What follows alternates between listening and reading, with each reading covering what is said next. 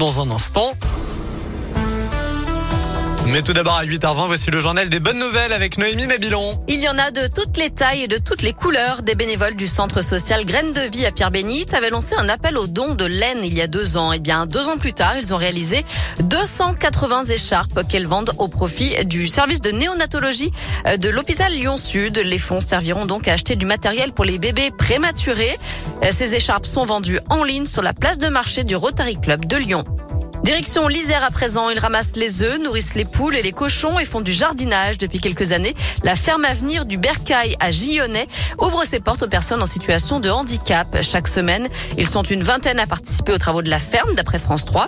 L'objectif étant de leur permettre de s'épanouir au contact des animaux et de développer leur autonomie. Un projet porté par les bénévoles de l'association Bercail Paysans. On les félicite pour cette initiative.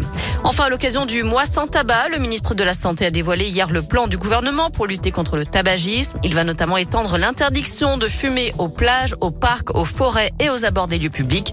Les espaces sans tabac vont donc devenir la norme, selon Aurélien Rousseau, qui a dévoilé aussi des chiffres plutôt encourageants hier. Chez les jeunes de 17 ans, par exemple, la part de fumeurs est passée de 25% à 16% entre 2017 et 2022.